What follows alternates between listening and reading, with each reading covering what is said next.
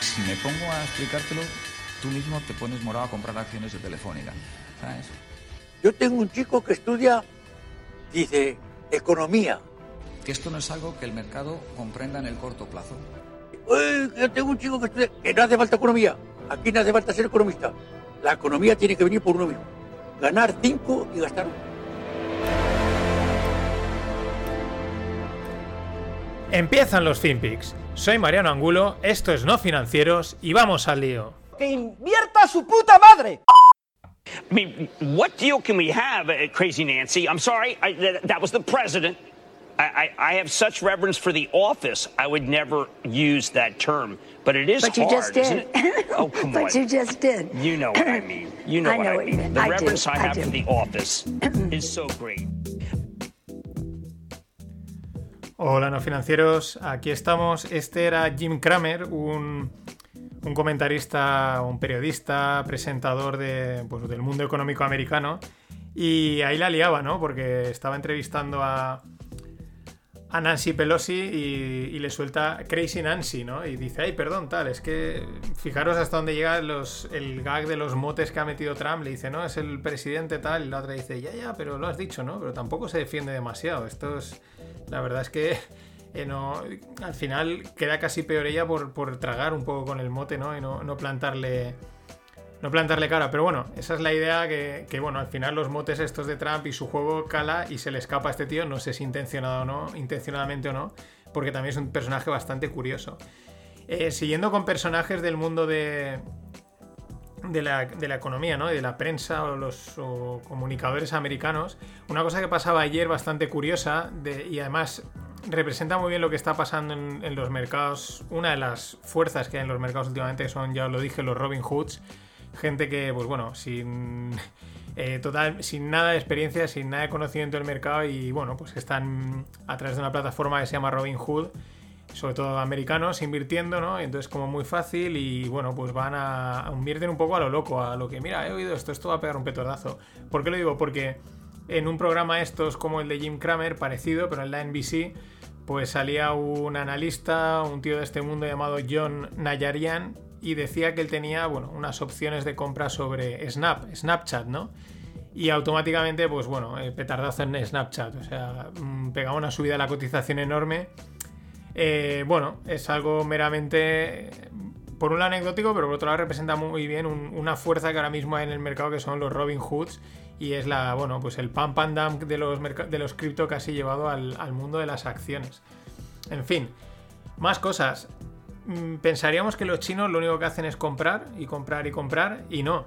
Resulta que también venden y además a sus vecinos. Eh, el mayor productor de, de, de carne eh, tailandesa eh, pues planea comprar el negocio de un negocio de los más importantes de cerdos en China.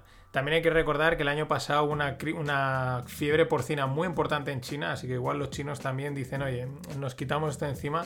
Pero es bastante, me parece interesante, ¿no? Parece siempre que los chinos son los que están comprando todo y también parece ser que también venden cosas.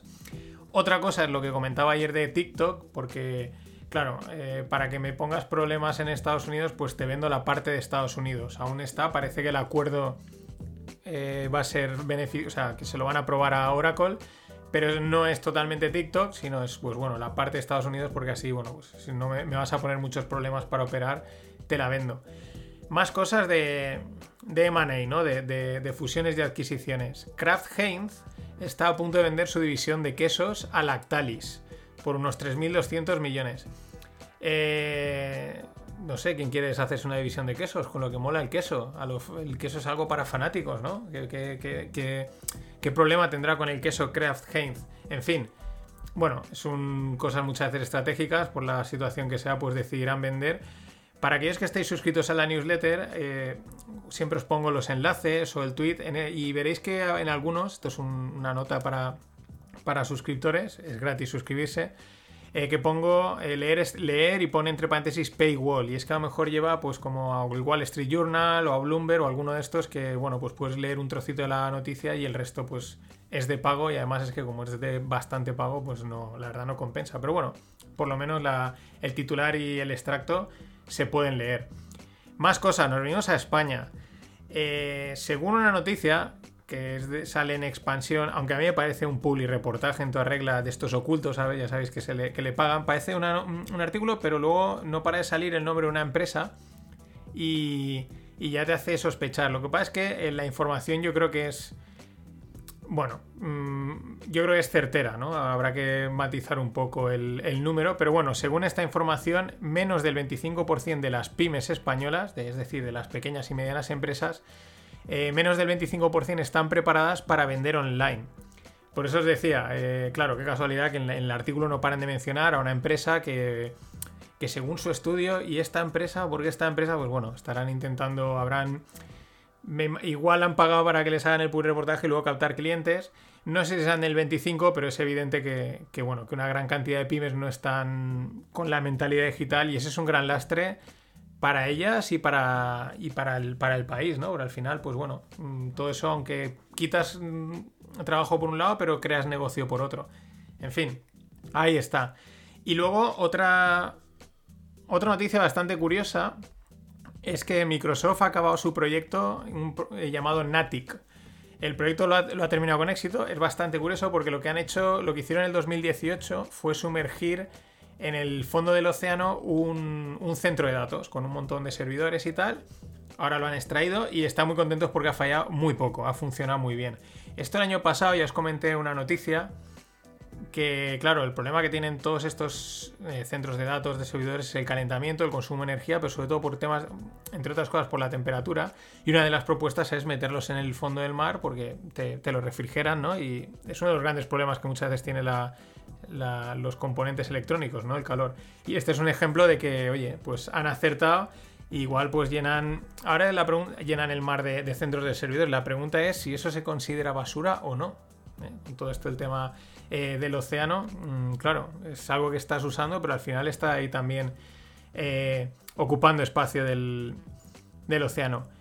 Más cosas. Ha sido la presentación de, de Apple. Mm, Mañana, a ver a lo largo de hoy y mañana, que bueno, que va saliendo por Twitter, que se va comentando, que análisis y tal, eh, porque ahora quizás aún es muy pronto y... Pero bueno, parece ser que un poco agridulce, ya he visto algún... Bueno, bueno, esto no está muy claro, en fin. Lo dejo para mañana, a ver en general qué, se comenta la, comunidad techie eh, eh, fanboy de Apple. Y entramos ya con las startups. Eh, parece que ahora, pues en, por lo menos en este otoño, de momento los que están tirando del carro del dinero son los. El crowdfunding, ya sabéis. Son estas plataformas que publicas el proyecto y te entra dinero de muchos inversores. Ronda de 300.000 euros que han levantado en apenas 24 horas para BNC 10. Es de banca digital y lo han hecho a través de CrowdQ. Lo curioso es que, como os podréis así por el propio nombre, es banca digital y son de Barcelona. De hecho, el, claro, han ido al nicho. Si entras en el Twitter eh, de ellos, pues está puesto en catalán y claro, tiran de esa parte muy catalana de banca digital eh, catalana, ¿no? Que yo como los catalanes ya sabéis, y además tengo bastantes oyentes por ahí, pues son muy suyos en ese sentido y seguro que ahí estos eh, tiran de ese, de ese sentimiento, ¿no? Muy interesante. Pero en apenas 24.000, ¿eh? Digo, perdón, 24.000 no. En apenas eh, 24 horas. Más rondas. Ronda de 187.500 euros. Me ha hecho gracia esos 500 euros para Koala con, con Q. Eh, a través de otra plataforma Startup Explore que está aquí en Valencia, además una de las primeras, además conocidas, se llama Startup Explore. Exacto, lo he dicho. Una plataforma de crowdfunding llamada Startup Explore, que me he colado. Perdonad. Muy interesante lo que hacen estos de Koala.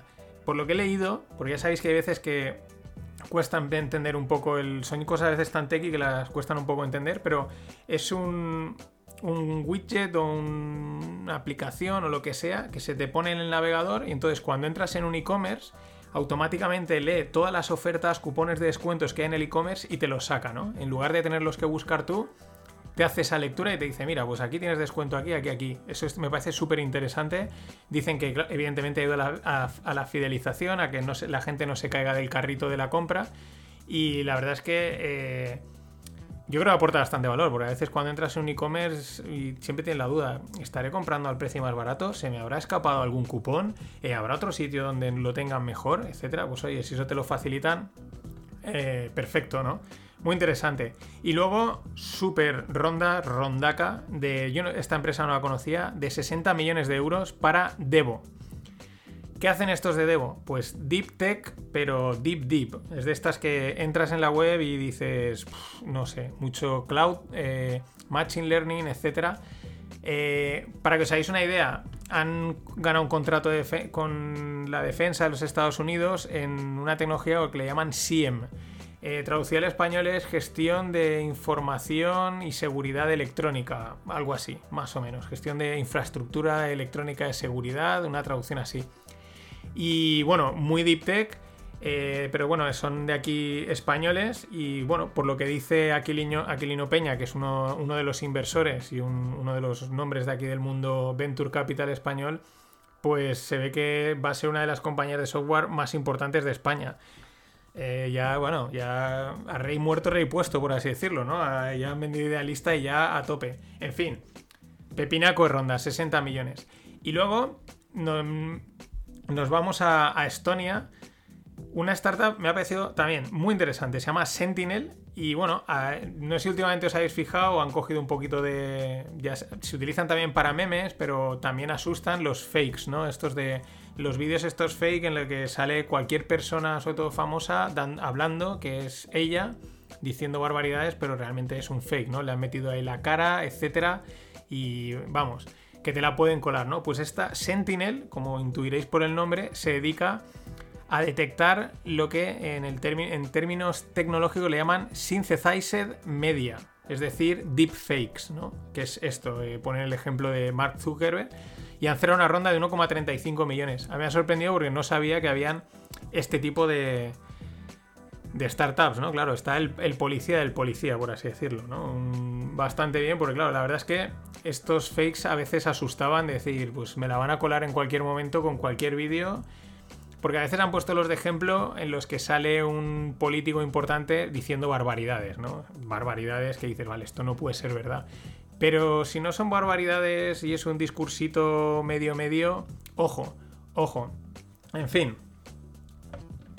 Se me había olvidado os habéis olvidado de él. Vamos con el mundo cripto. Mm, una cosa interesante, yo eh, tengo que hacer una review del, del, broker DarwinX. Creo que la propuesta que hacen muy interesante, es muy interesante, eh, pues para hacer trading en, en, índices normales, acciones, etcétera, y tiene una parte de algorítmica. Creo que está realmente muy bien y una propuesta, sobre todo, muy profesional, muy seria para gente que hace las cosas de forma pues bien, programando, etcétera, ¿no? Y ayer recibí el correo en el que dicen que a partir del 2021 eh, van a dejar de ofrecer criptoactivos. Hasta ahora en, la, en DarwinX tenías eh, Bitcoin, Ethereum y Litecoin y no sé qué otra más. Habían tres o cuatro. Y las van a dejar porque dicen que hay muy poca demanda por parte de su base de clientes y eso no justifica el riesgo regulatorio que supone tener esas criptomonedas, ¿no? Ya digo, aunque evidentemente ellos están totalmente enfocados al, a los mercados tradicionales, me parece es interesante. Vamos a ver, me parece interesante que alguien tanto que se habla de que los cripto, ¿no? Y etcétera, etcétera, ¿no? esto es lo que va a tirar y cual que alguien con un proyecto muy muy serio y de verdad eh, de repente decida dejarlos de lado porque no ve, no ve que haya demanda. Es verdad que por la tendencia natural de contratar los cripto, las criptos, tanto sea para inversión como si es para trading, eh, sea a través de pues, los Binance, los KuCoin, etc. Pero no sé, a mí me ha parecido, mm, puede ser sintomático puede ser. Eh, bueno, lo dejamos ahí. Le, seguiremos la pista. Como estoy de alta, pues seguro que, voy viendo qué es lo que va pasando. Y para cerrar hoy con blockchain. Ahora tengo una cosita, una cosa curiosa que he encontrado. Pero para cerrar algo que, bueno, pues ya lo llevamos comentando y sabíamos. Eh, los chinos llevan metiéndole tema eh, pasta y tecnología al mundo blockchain invirtiendo bastante tiempo. Aquí, según Forbes, dicen que eso, que el China Construction Bank, que es uno de los grandes eh, bancos chinos y es a través de los que en teoría el gobierno chino financia un montón de cosas, eh, pues bueno, lleva ahí silenciosamente metiendo pasta y construyendo en el mundo blockchain. En fin, es una de las... Bueno, también hay mucho buzzword, ¿no? Hay demasiado bombo, pero sí que es verdad que puede ser una de las batallas, ¿no? A ver quién, no quién domina, pero quién se posiciona mejor, ¿no? Porque al final el concepto de blockchain no va de quién lo domina, sino porque es, en teoría es descentralizado, ¿no? Y bueno, eh, hasta aquí el pod de hoy, pero voy a hacer alguna cosa que encontré que me ha parecido súper interesante. El tema es que eh, la canción de Mambrú, Mambrú se fue a la guerra, pues resulta que eh, es una canción que está es típica en un montón de culturas, en un montón de países, y es que resulta que Mambrú no viene de Mambrú, viene de Marlborough, que es por que es de la de John Churchill. Os dejo Duque, Duque de Marlborough y fue un destacado soldado que sobresalió en la Guerra de Sucesión Española, ¿no? Y a partir de ahí se hizo una canción que se ve que está en todos los países. Los que estéis suscritos a la newsletter, ahí tenéis el, hilo de etimologías, su pedazo de cuenta de Twitter, donde desarrollan un poco más, pero yo pensaba que Mambrú era de, era de aquí de... Era, era, era de España. En fin, nada más. Esto es todo por hoy. Hasta mañana. Always look on the bright side of life. Always look on the light side of life.